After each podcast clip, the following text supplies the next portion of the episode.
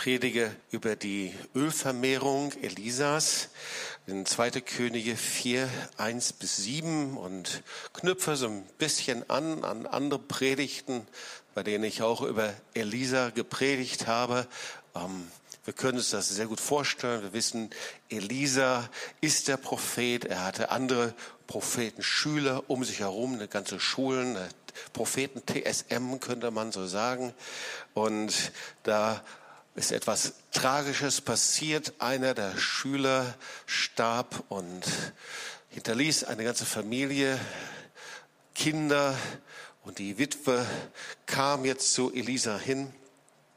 Und offensichtlich war der Prophetenschüler in Schulden verstrickt. Auf jeden Fall, die Witwe wusste, wenn ich jetzt diese Schulden nicht bezahle, dann werden meine Söhne in Sklaverei verkauft. So, die Geschichte, die möchte ich dir kurz lesen und dann ein paar Gedanken dazu weitergeben.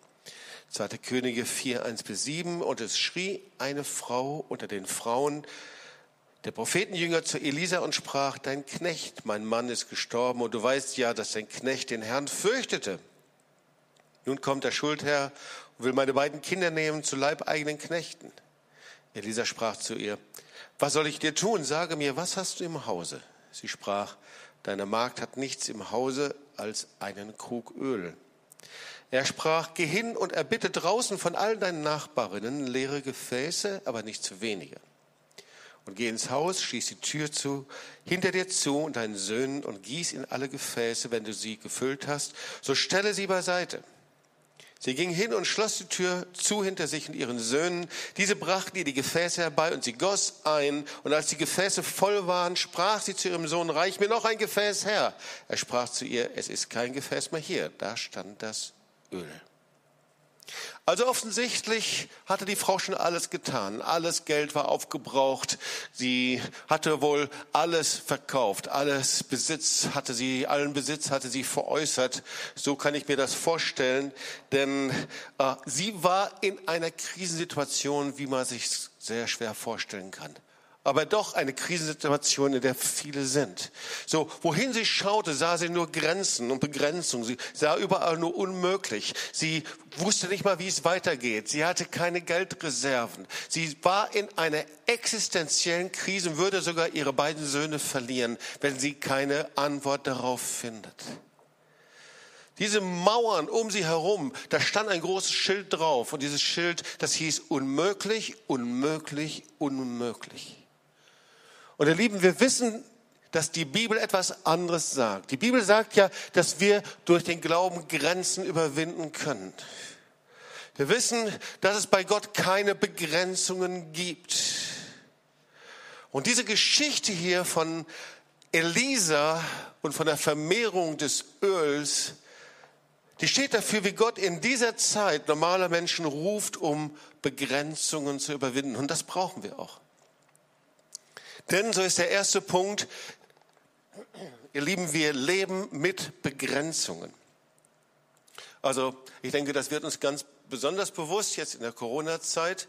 Ähm, so äh, Begrenzungen ähm, haben sich jetzt schon etwas aufgelockert, aber doch Begrenzung, Bewegungsfreiheit, Reisefreiheit. Anderthalb Meter müssen wir voneinander sitzen. Wir können nicht einfach so aufeinander zugehen, ohne Masken. Ja? Äh, Begrenzungen oder Begrenzungen finanzieller Art. Wir wissen nicht, wie es wirtschaftlich weitergehen wird. Begrenzungen zu planen, Begrenzungen Urlaub zu planen, Begrenzungen, aber auch, wie können wir finanziell weitergehen. Überall. Es gibt Begrenzungen. Das ist etwas völlig Normales in unserem Leben.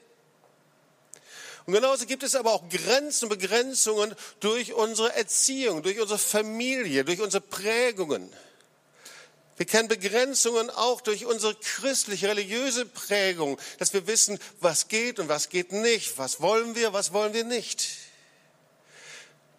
Wir erleben Begrenzung genauso auch, ihr Lieben, durch unsere Erfahrungen, die wir gemacht haben. Du hast Negativerfahrungen gemacht und sofort ist in uns eine Stimme, die sagt, das wollen wir nicht nochmal.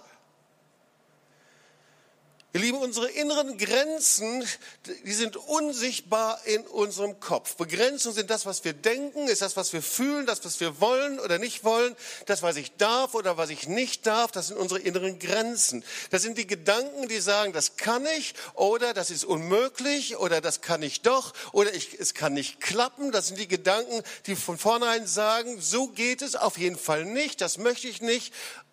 Ihr, kennt, ihr wisst, wovon ich spreche, oder? Das sind Grenzen.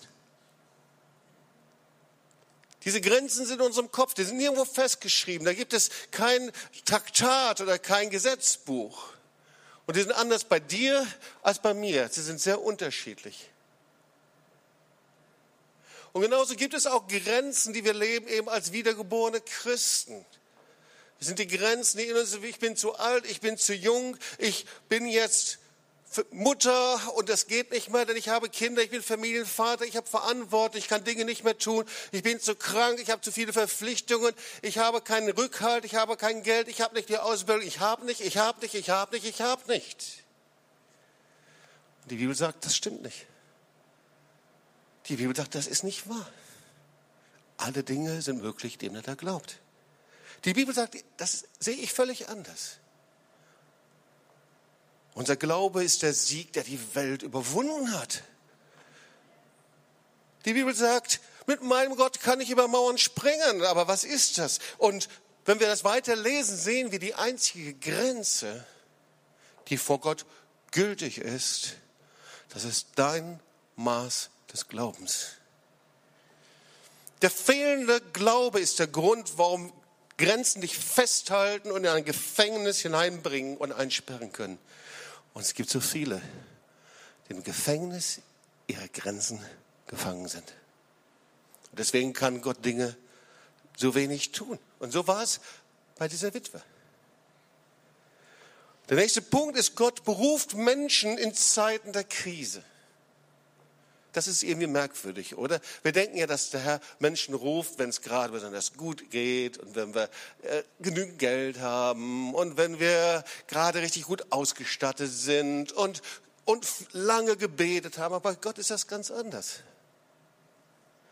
Merkwürdigerweise war das für die Witwe wirklich die schlechteste Zeit überhaupt, um irgendetwas über Glauben zu lernen. Eigentlich, so denken wir. Aber Gott sieht das völlig anders. Gott sieht das so, dass da, wo du in einer Krise bist, da wo Menschen in einer Krise sind, wo Nationen in einer Krise sind, dass das die beste Zeit ist, um ihn kennenzulernen, um etwas über Glauben zu lernen. Es ist die beste Zeit, um abhängig zu sein. Es ist die beste Zeit, um Grenzen zu überwinden. Und so war die Witwe in einer existenziellen Krise. Ja, sie trauerte über Mann. Sie war in eine Schuldenfalle gefangen. Sie hatte Angst um ihre Kinder. Und jetzt endlich, ich glaube, sie hatte alles probiert, was geht. Endlich. Jetzt endlich kommt sie zu Elisa. Sie erzählt ihm die Situation und ich weiß nicht, was sie erwartet, ob sie eine Finanzhilfe erwartet oder praktische Hilfe, Witwenrente gab es damals noch nicht. Vielleicht hat sie auch Trost gesucht, keine Ahnung. Tatsache ist, dass sie zu Hause nur noch ein Krug Öl hatte. Das ist nicht sehr viel. Und damit wir die biblische Bedeutung dieser Geschichte verstehen, müssen wir verstehen, welche Bedeutung eben das Öl hatte. Es hatte eine doppelte Bedeutung, das Salböl, so heißt es, Öl zum Salben. Die erste Bedeutung ist die Bedeutung vom Wohlstand. Das heißt, dieses Öl wurde genommen, um sich zu salben, die Schönheitspflege. Es ist auch noch ein Ausdruck von Lebensfreude. Psalm 133. Es ist wie köstliches Salböl, das vom Kopf hinabfließt auf den Bart, auf Aarons Bart, das auf sein Gewand hinabfließt. Ihr Lieben, das beschreibt nicht eine Ölschweinerei, und etwas, was wirklich dann nicht mehr und nur mit einer guten Wäsche gut zu machen ist. Es beschreibt Fülle, Segen. Bist du einverstanden, José? Amen. Und das Zweite, es beschreibt Autorität. Das heißt, mit diesem Salböl, da wurden die Priester und Könige Israels eben gesalbt. Also sie kommt zu Elisa. Da sind wir jetzt bei der Geschichte. Seid ihr noch mit dabei? Also sie kommt zu Elisa. Und Elisa sagt ihr, was sie tun soll. Und ich weiß nicht, wenn ich an ihrer Stelle gewesen wäre, dann hätte ich sehr wahrscheinlich erwartet, dass Elisa gesagt hätte, hey, pass mal auf, äh, Mehlwunder, dann kannst du genügend Brot backen und habt ihr immer was zu essen. Oder ein Hühnerwunder zum Beispiel, wäre auch nicht schlecht, ganz viel Huhn, damit du immer wieder, also das wäre irgendwie effizient gewesen, finde ich. Oder eine Kuh wäre auch nicht schlecht gewesen. Oder eine Ziege oder irgendwie sowas. Wir denken doch praktisch da. Ich denke, sie hat irgendwas Praktisches erwartet. Und das, was aber Elisa zu ihr sagt, sie denkt, hä? Habe ich da richtig gehört? Elisa sagt, du hast dich jetzt so versteckt in deinem Haus. Du hast dich jetzt so engagiert, hast so viele Dinge getan, so viel gemacht. Jetzt ist nichts mehr da. Und sie guckte Elisa groß an. Und dann sagt Elisa zu ihr, jetzt geh hin zu deinen Nachbarn. Klingel von Tür zu Tür an, an Tür und bitte sie um was. Und sie dachte schon, ja klar, ich bitte sie hier um eine Gabe und da um eine Gabe und da eine Gabe. Nein, Elisa sagt zu ihr, und jetzt bitte jeden deiner Nachbarn um ein leeres Gefäß. Und ich glaube, ihr fällt richtig der Kinnladen runter. Wie bitte? Um ein leeres Gefäß? Aber sie zieht los, Gott sei Dank. Und ihr werdet sehen, das ist schon die erste Grenze, die sie überwindet. Sie hört Elisa und sie tut es, obwohl sie es nicht versteht. Das ist der erste Schritt des Glaubens. Sie geht hin und sie geht von Nachbarn zu Nachbarn. Sie kommt zum ersten Nachbarn und sagt, ich möchte gern ein leeres Gefäß. Und die Nachbarin ist voller Mitleid und sagt, komm, ich fülle dir da einfach noch Öl rein. Und sie sagt, nein, ich brauche ein leeres Gefäß. Sie geht zum nächsten Nachbarn und der Nachbar sagt, komm, ich fülle dir da einfach noch, einfach leckere Speisen rein, die ich bereitet habe. Sie sagt, nein, ich brauche ein leeres Gefäß. Sie geht zum nächsten Nachbarn und der Nachbar ist auch mitleidig und so geht sie und die Nachbarn gucken sie groß an und denken, ist sie jetzt durchgeknallt? Leere Gefäße in ihrer Situation? Jetzt hatte sie ganz viele leere Gefäße, aber sie hatte noch kein Öl. Weißt du, die Witwe, sie verlässt sich auf das Wort vom Mann Gottes. Sie verlässt sich auf das, was Gott zu ihr sagt. Und sie überwindet eine erste Grenze, eine erste Begrenzung und tut etwas, was sonst niemals jemand tun würde. Sie öffnet eine unsichtbare Tür im Himmel des Glaubens. Ihr Lieben, darum geht es. Wir versuchen, das christlich Machbare zu tun. Wir versuchen, in der Dimension des Natürlichen zu leben. Aber ihr Lieben, der Glaube verlässt die Dimension des Machbaren, die Dimension des Sichtbaren, des Realen und ist bereit, das Ungewöhnliche zu tun, obwohl es vielleicht niemand versteht. Der Glaube verlässt sich mehr auf das Wort Gottes als auf die sichtbare Realität. Die Witwe hält das Wunder immer noch nicht in ihrer Hand. Sie hat lauter leere Gefäße. Die ist noch nicht weitergekommen. Aber sie hat mit zwei wichtigen Schritten die Tür des Glaubens in ihrem Leben geöffnet. Das erste Schritt, Elisa sagt, geh hin. Bleib nicht stehen, bleib nicht da, wo du gerade bist, bleib nicht in deinem Frust, bleib nicht in deiner Enttäuschung, bleib nicht in deinem Haus der Trauer, bleib nicht in deinem Haus des Kreislaufes, wo es immer ringsrum geht. Geh hin. Das zweite ist, lass nicht nach. Wir sind ja so schnell, Schritte des Glaubens zu tun. Und dann so nach zwei, drei Tagen sagen wir, ah, hat nicht funktioniert. Dann gehen wir wieder in den alten Turnus, in die alten Verhaltensweisen hinein. Aber Elisa sagt, lass nicht nach. Geh von Tür zu Tür zu Tür zu Tür.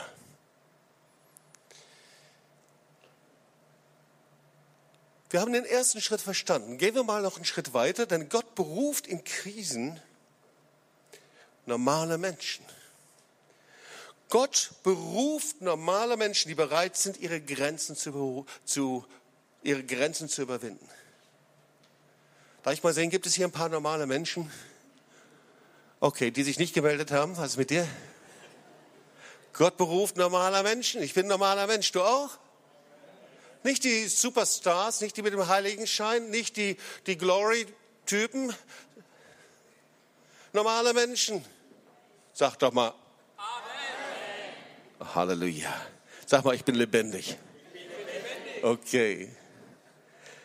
Das waren normale Menschen, ihr Lieben. Wir lesen in der Bibel von lauter Männern und Frauen Gottes. Elisa war ein normaler Mensch. Ja?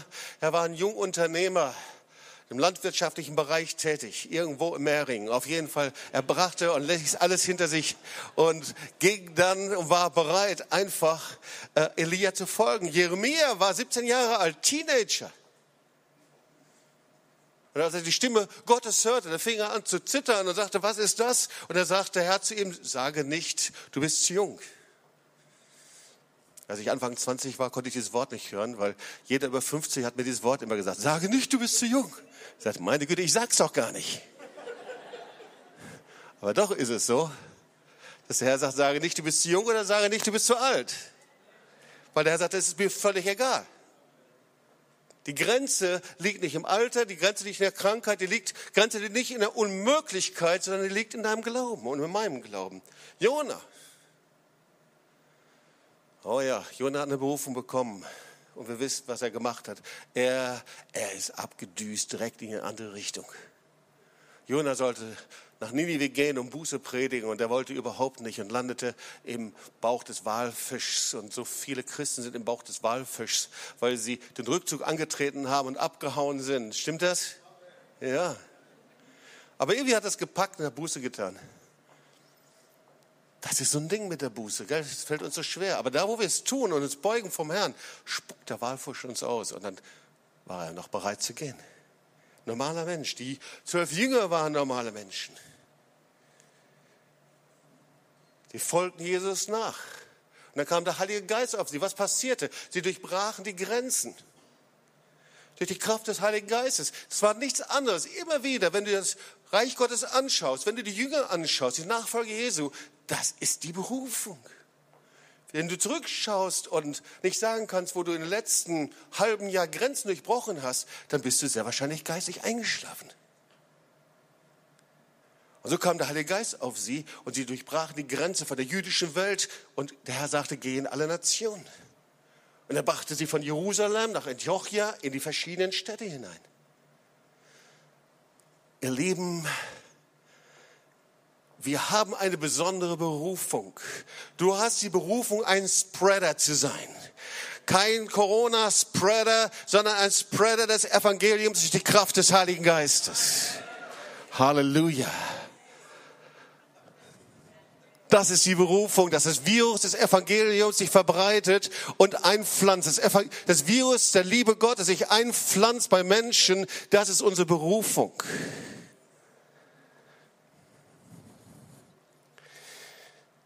Aber wenn wir in unseren Grenzen bleiben, diese Grenzen führen zu Frust, stimmt? in Grenzen gefangen zu sein, dann bin ich frustriert. Dann, dann bin ich gefangen in Angst und in Sorgen. Das ist immer so ein Kennzeichen, dass ich in diesem Gefängnis gelandet bin. Da bin ich in diesem Kreislauf, das geht nicht, das ist unmöglich und das geht nicht und das ist unmöglich. Hast du das auch schon mal von jemandem gehört? Das geht nicht, das ist unmöglich, das geht nicht.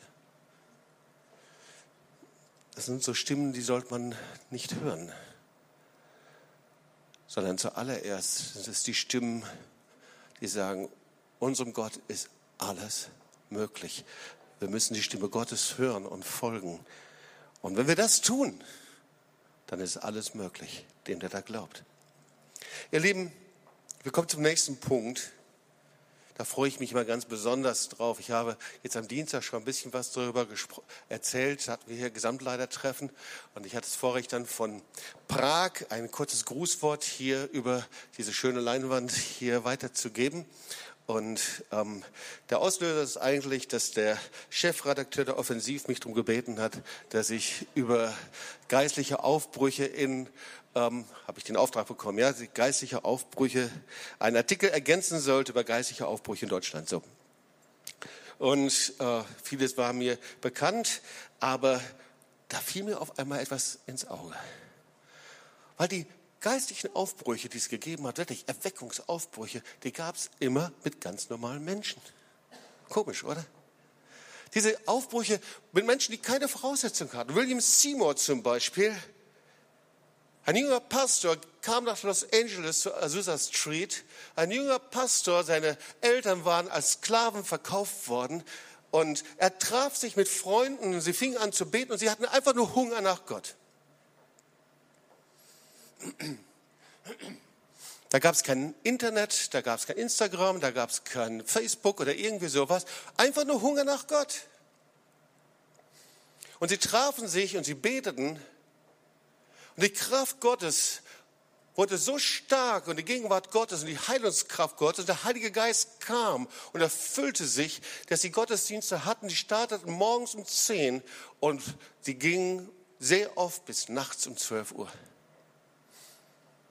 Sie konnten gar nicht mehr weggehen, weil Gottes Gegenwart so stark da war. Und dann, ihr Lieben, wir hätten sehr wahrscheinlich nach acht Tagen gesagt, okay, aber jetzt müssen wir uns mal wieder um die anderen Dinge kümmern. Wir haben Familie, wir haben Verantwortung, wir müssen Dinge tun, wir müssen zur Arbeit. Das sind ja auch alles vernünftige Gründe. Aber aus irgendeinem Grund haben diese Menschen gesagt, wir können nicht aufhören. Gottes Gegenwart und Gottes Kraft ist da. Und so machten sie weiter und weiter. Und da kamen Tausende dazu in diese Versammlung und Hunderttausende bekehrten sich innerhalb von drei Jahren. Und das war der Start der größten Erweckungsbewegung weltweit, nämlich der Pfingstbewegung. Zu der zusammen mit der charismatischen Bewegung bis zu heute 600 Millionen Menschen gehören und sehr wahrscheinlich noch viel, viel mehr. Ein junger Pastor. Ohne Voraussetzungen. Einfach nur Hunger nach Gott. Hat einfach nur die Grenzen durchbrochen die Grenzen, es geht nicht, es ist unmöglich, war einfach nur da.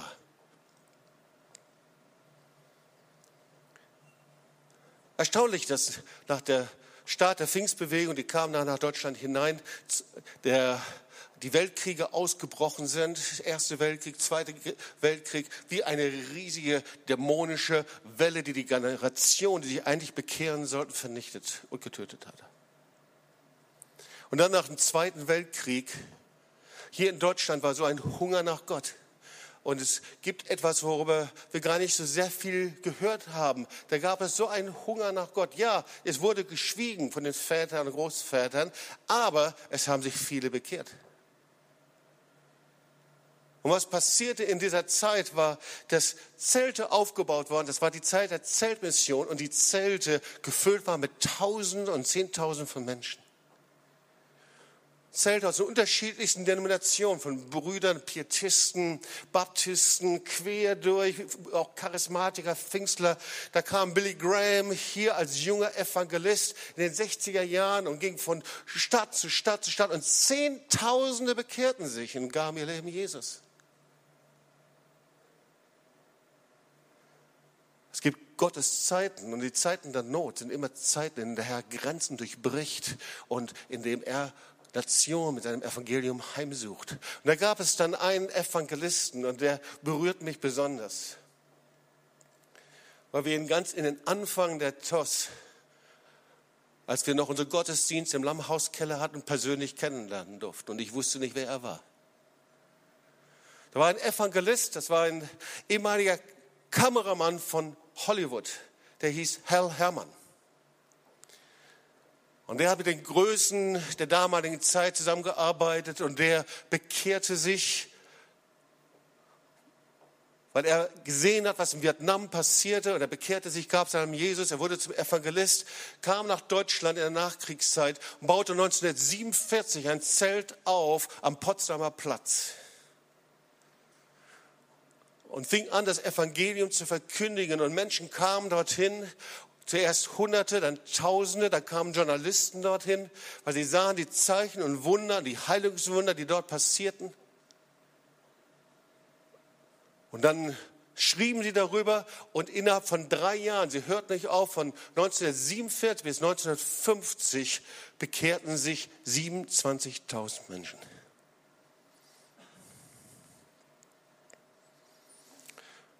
Aus diesem Dienst, aus dieser Arbeit entstand eine Gemeinde. Und diese Gemeinde, sie suchte sich einen Platz und sie fand ihn in Berlin. Er ist damals und heute immer noch am Nollendorfplatz. Und diese Gemeinde, sie lebt ein normales Gemeindeleben, aber irgendwann wurde es weniger und sie schliefen ein und die Generation und älteren Generationen, jüngere Generationen, die schliefen einfach ein, geistiges Leben, da war keine Power und sie, sie entschlossen sich, einen Pastor zu engagieren. Und nochmal, die Botschaft ist, Gott gebraucht jeden egal wie alt oder wie jung du bist. Und sie engagierten einen jungen Pastor und der war 20 Jahre alt und sein Name war Volker Spitzer. Wir denken, naja, jetzt ging die Erweckung los, aber es war nicht so, sondern sie arbeiteten Jahr um Jahr um Jahr mit der Gemeinde, so wie man Gemeindedienst tut und vieles ließ sich nicht bewegen. Und dann Einige Jahre später, sechs oder sieben Jahre später, gab es eine Zeit der Buße in der Gemeinde.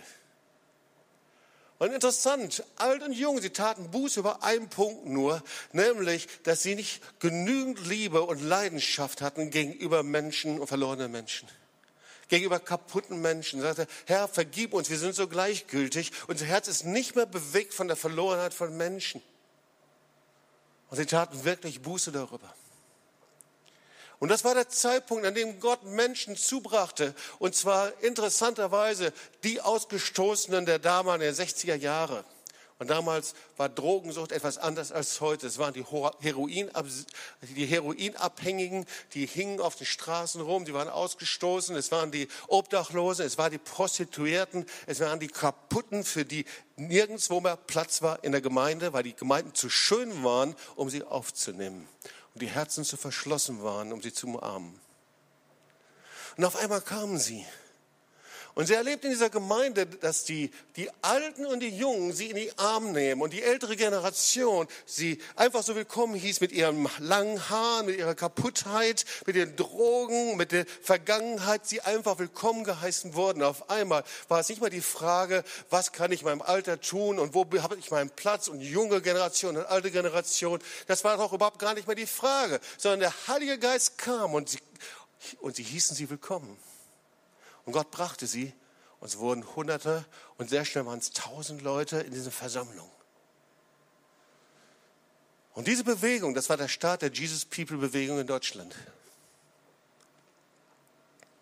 Charlotte lebte in der damaligen Zeit mit ihrer Familie und mit ihrer Familie in Berlin. Ihr Vater war Pastor in Berlin und sie ging in dieser Zeit als Teenager zu ihrem Vater und sagte, Vater, meine äh, Jugendgruppe, das war die Jugendgruppe der Baptistengemeinde, ist dermaßen der Tod im Topf. Wenn ich nicht da zum Neulendorfplatz gehen kann, dann verdurste ich, verhungere ich und sterbe geistig und falle ab. Und der Vater war weise genug, als Baptistenpastor sie freizugeben und sagen, geht zum Neulendorfplatz. Und das war ihre ersten geistigen Prägungen. Und 1972 war ein Teenager in Lüdenscheid aus einem gut bürgerlichen Elternhaus, der noch nie Drogenabhängige gehört hatte, aber man hatte in der Zeitung gelesen, der erste Drogenabhängige, der hatte sich zu Tode gespritzt.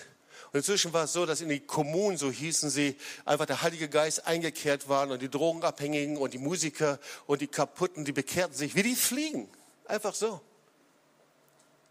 Und sie warfen ihre Drogen weg und nahmen einfach ihre Bibel und fingen dran, einfach zu lesen und, und einfach das Wort Gottes zu lesen. Und da war eine Band, die hießen die Phantoms, so viel ich weiß. Und Gott suchte sie heim und sie bekehrten sich und sie wurden zu einer christlichen Band. Und sie luden einfach den Jesus People Pastor Volker Spitze ein. Und ganz nebenbei auch noch den Teenager Jobst.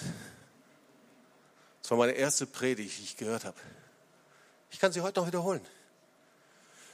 Das war die erste Predigt, die mich umgeworfen habe und wodurch ich mich dann bekehren konnte. Das war unsere Prägung. Gott gebraucht normale Menschen, Leute. Gott gebraucht Menschen ganz gleich, wie alt oder wie jung wir sind. Gott gebraucht uns nicht nach bestimmten Mustern, wie und wann wir unseren Dienst haben, was wir da machen und wie wir das. Gott gebraucht uns einfach, wenn unsere Herzen offen sind und wenn wir bereit sind, einfach die Grenzen zu durchbrechen. Gott gebrauchte John Wesley mit 82 Jahren, der, der saß in seinem Sattel und er schrieb seine Predigten, ging von Ort zu Ort.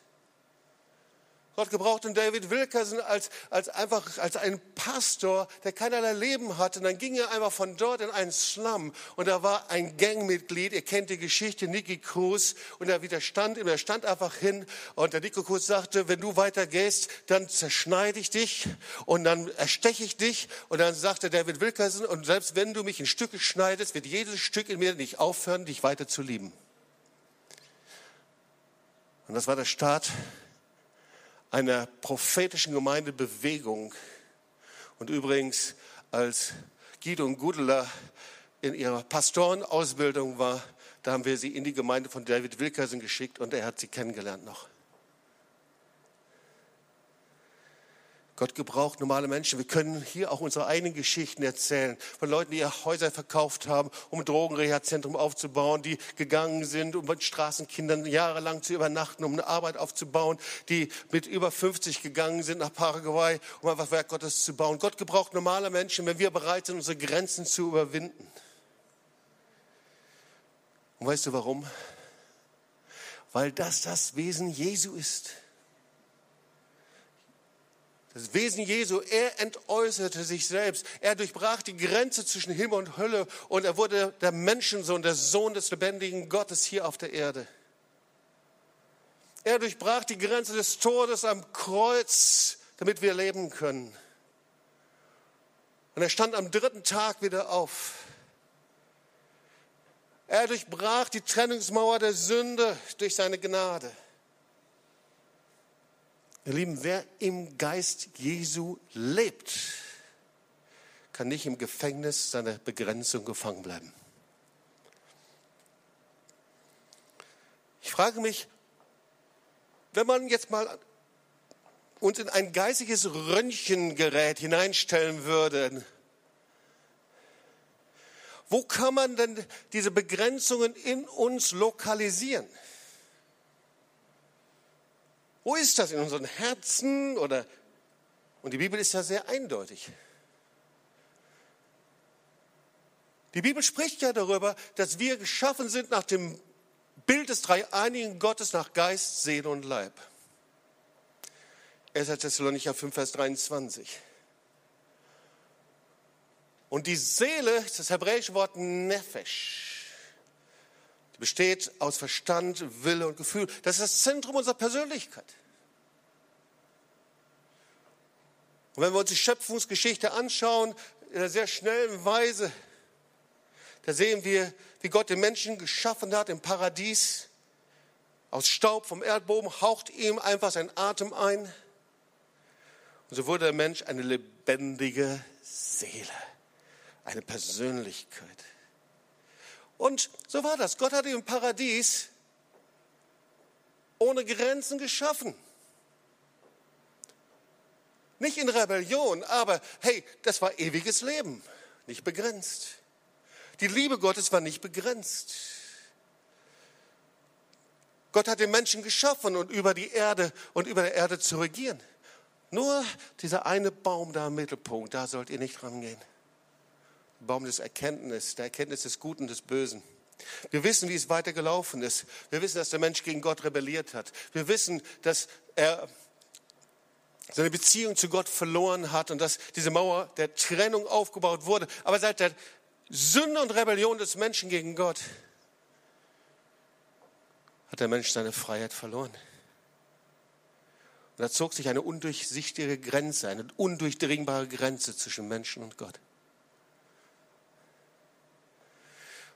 Und seitdem, ihr Lieben, leben Menschen mit einer Grenze. Mühe und Arbeit, Grenze, Krankheit, Grenze, oder? Alter ist eine immer stärker werdende Begrenzung, Tod. Das sind Grenzen. Und seitdem legt die Seele, Nefesh, der Ort der Persönlichkeit, die Begrenzung fest. Sie sagt dann immer, das geht nicht, das geht nicht, das geht nicht. Deswegen hast du ein ständiges Wort in dir. Da gibt es keinen Menschen, der sich da ausschließen kann. Manche haben weitere, manche haben engere Grenzen. Aber dieses ständige Staccato, es geht nicht, es geht nicht, es geht nicht, es geht nicht. Und da gibt es nur eine Möglichkeit. Diese Ebene der Seele, die kriegt die Grenze nicht los. Die Seele braucht jemanden, der darüber regiert. Und das ist dein Geist. Die Bibel spricht über den geistlichen Christen. Dein Geist muss erweckt werden. Die Funktion des Geistes ist die Beziehung zum lebendigen Gott. Das ist die Saat, der weiche Ackerboden, wo das Wort Gottes hineingesät wird oder das auch hart sein kann. Und das geht nur, wenn du dich bekehrst. Wenn du dich nicht bekehrst, wirst du mit deinen Begrenzungen leben müssen. Wenn du nicht wiedergeboren bist, wirst du mit deinen Grenzen leben müssen. Aber wenn du dich bekehrst, wenn du dein Leben Jesus gibst, wenn du deine Seele, dein Geist, Seele, Verstand, dein ganzes Ich, deine Persönlichkeit unter die Herrschaft Jesus stellst, ist die Macht der Seele entmachtet. Okay? Lebt unter der Herrschaft Gottes. Das Leben im Geist hebt die Begrenzung auf. Du empfängst neues Leben in Christus. Jetzt lebe nicht mehr ich, sondern Christus lebt in mir, ihr Lieben. Ich empfange ewiges Leben, nicht in Zukunft, sondern die wir tot waren in Sünde, haben ein neues Leben empfangen. Wir sind eingesetzt jetzt schon in den Himmel. Du bist nicht mehr von Gott getrennt. Die Grenze ist eingerissen. Du empfängst in deinem Geist die Saat des Glaubens. Du wirst geheilt. Du wirst eingesetzt. Wusstest du das? Wusstest du das, dass wenn wir im Geist leben, abhängig vom Herrn, dass du Autorität haben kannst über die Grenzen? Ich komme zum Schluss der Predigt wieder auf unsere Witwe. Sie ging hin und schloss die Tür zu hinter sich und ihren Söhnen, diese brachten ihr die Gefäße herbei und sie goss ein. Und als die Gefäße voll waren, sprach sie zu ihrem Sohn, reiche mir noch ein Gefäß her. Er sprach zu ihr, es ist kein Gefäß mehr da, da stand das Öl. Also, wenn wir das ein wenig analysieren, erstens, Elisa sagte zur Witwe, geh hin. Und Gott sei Dank, sie hörte das Wort und tat. Das Zweite, haben wir uns schon mit beschäftigt. Elisa sagte, lasst nicht nach. Das Dritte ist jetzt, nimm das wenige, was du hast und investiere es. Okay? Nimm das wenige, das du hast, das bisschen Öl, investiere es. Wenn wir das wenige, das wir haben, nicht investieren, wird das Öl nicht fließen, wird die Salbung nicht fließen, wird der Glaube nicht größer werden. Jeder von uns hat von Gott etwas. Niemand von uns kann sagen, ich habe nichts von Gott. Ganz gleich, wer wir sind. Jeder hat etwas von Gott, was wir investieren können. Die Frage ist nur, tust du es? Sind wir bereit dazu? Vielleicht sagt der Herr, jetzt ist Schluss und ich möchte heute mit dir sprechen, als ob das heute unser letzter Gottesdienst wäre. Als ob wir uns nie wiedersehen und du nie wieder die Möglichkeit hast, in einen Gottesdienst zu gehen, okay? Und vielleicht sagt der Herr zu dir, das, was du investieren kannst, ist doch, dass du zu deinem Bruder, zu deiner Schwester hingehst und dich versöhnst, oder? Dass du hingehst und nicht mit dem großen Zinnober, sondern mal in den Arm nimmst, vielleicht im Corona-Abstand, segnest. Dass du aufhörst, einen Bogen zu machen um Menschen herum, sondern segnest, für sie da bist. Vielleicht ist es aber auch, dass der Herr sagt, pass mal auf, trainier das doch mal, gib doch weg, was du liebst an andere. Säh doch mal das an Menschen, was du liebst. Oh, Das ist auch meine Armbanduhr, die liebe ich. Das ist mein Familienerbstück. Das ist auch meine Kette, mein Armband. Das sind Dinge, die mir so wertvoll sind. Manchmal bittet der Herr uns um Dinge, die uns lieb und wert sind, weil er uns lehren möchte, unsere Begrenzungen, unsere Ich-Begrenzungen zu dich brechen. Oh, vielleicht sagt der Herr zu dir, bereite doch mal dein Geld so vor, dass du bereit bist, spontan zu geben. Es gab einen sehr bekannten Pastor, er gehörte zur Bekenntnisbewegung, Paul Deitenberg hieß er, der ist schon lange, lange gestorben.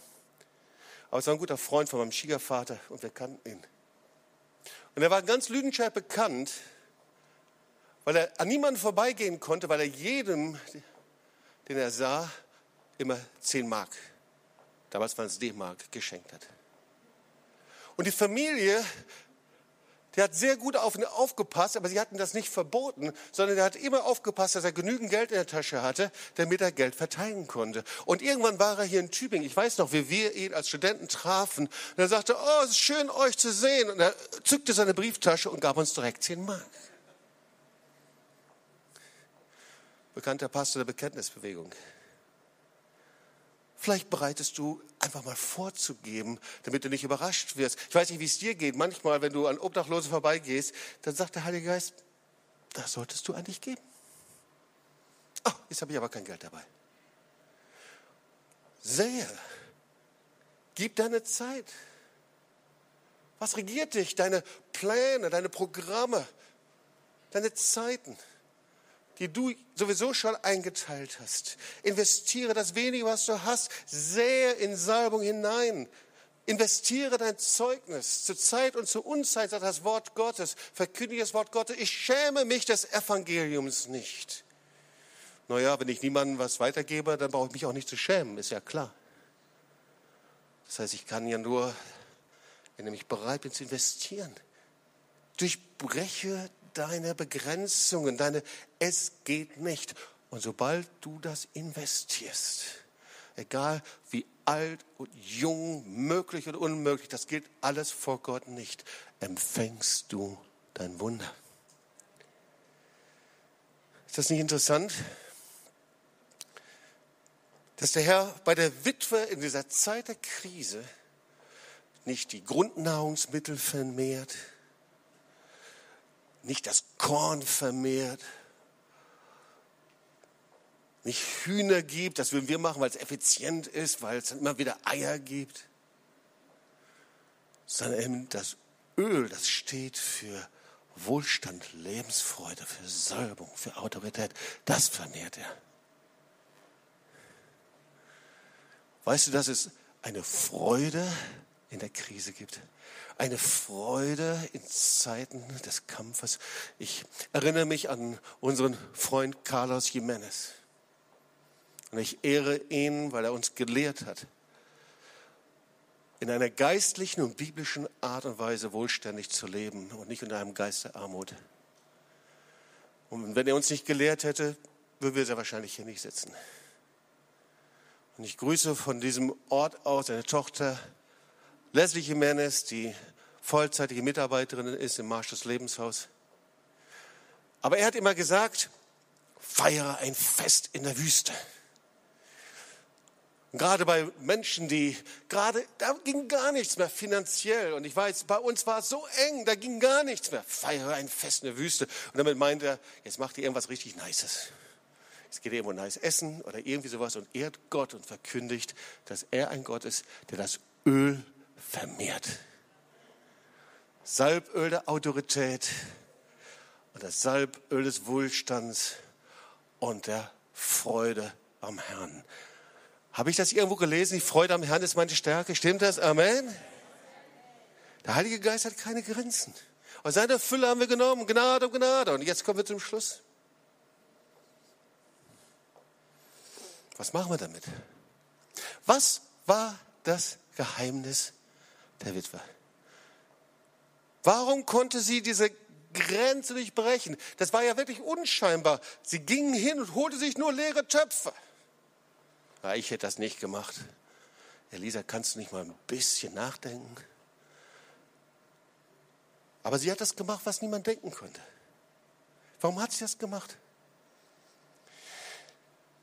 Ihr Lieben, es gibt ein prophetisches Wort, das sehr stark in meinen Geist gefallen ist und das bestätigt, was ich selber auch über die letzten Monate beobachte und innerlich auch empfangen habe. Es kommt eine Zeit, in der Christen in ihren Grenzen und Begrenzungen eingeschlossen sein werden. Das heißt, die kommen nicht mal aus ihrem Gefängnis raus.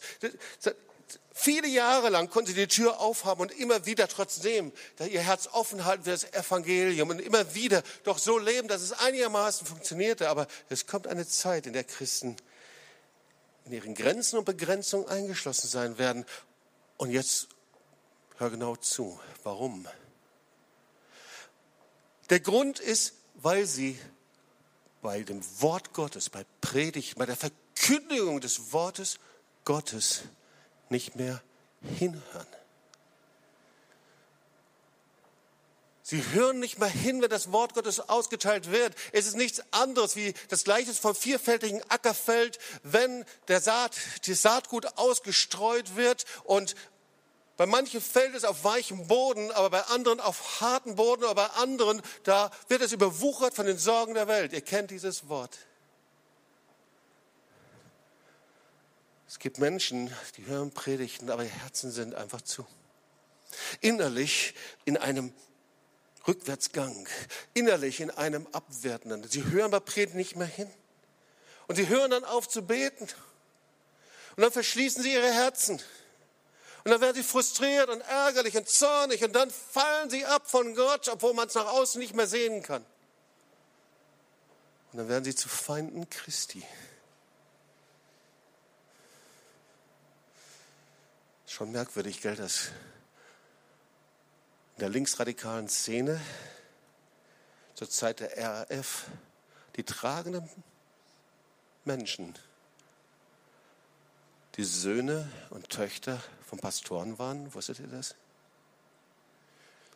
Und es scheint auch wieder so zu sein, dass wir in der linksradikalen Szene von heute so viele finden, die enttäuscht vom Glauben von Christen und von dem Glauben ihrer Eltern sind.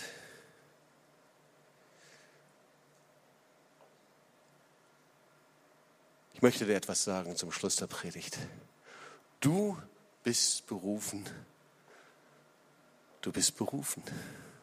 Du bist berufen, wie die, wie die Witwe deine Grenzen zu durchbrechen. Und sag mal, ich werde wie die Witwe meine Grenzen durchbrechen. Ja? Ich gehöre zu denen, die die Grenze durchbrechen. Amen. Das ist deine Berufung. Sonst wärst du ja nicht hier.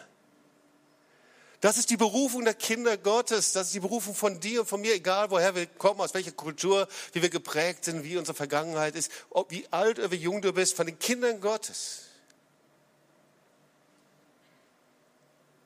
Und das wollen wir tun. Und ich weiß, wo ich das zum ersten Mal tun musste, wo der Herr mich darum gebeten hat. Hm, es war ein ähnlicher Gottesdienst wie hier. Ich war noch nie in einem Gottesdienst, in dem der Heilige Geist sich bewegte. Es war mir sehr fremd und ich hätte mich am liebsten hinter einer Säule versteckt und ich saß in der letzten Reihe.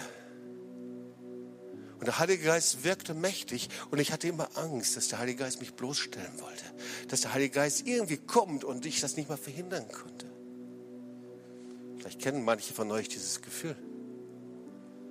Und dann kam Aufruf, die Frage, wer Jesus wirklich nachfolgen will, wer einen neuen Geist haben möchte Wer wirklich in Beziehung zu Gott kommen möchte und hey, du hast nur eine Beziehung zum lebendigen Gott, wenn du ihn hörst, wenn du mit ihm sprichst, wenn du eine Kommunikation hast mit ihm, wenn du betest, wenn du ihn erlebst, wenn du ihn erfährst als Herr und Erlöser, wenn du sagst, boah, das kenne ich eigentlich alles gar nicht, ich will aber, dann ist heute die Zeit, dass du dich bekehrst.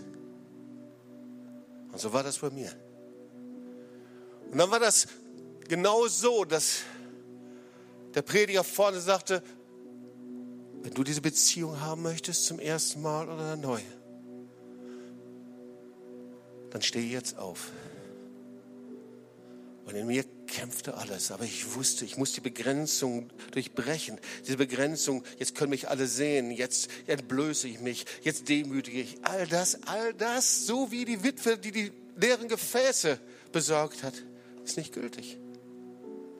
Glaube geschieht nur, wenn ich bereit bin, meine erste Grenze zu durchbrechen. Das kann jeder von uns. Das ist der Schritt zur Bekehrung. Hier bin ich. Und das ist auch der Schritt, wenn ich weit weg bin von Gott. Die meisten Probleme haben wir als langjährige Christen, weil wir eigentlich nur weit weg sind von Jesus. Wir müssen nur umkehren zu Gott. Und dann wusste ich, ich muss das tun und ich stand auf.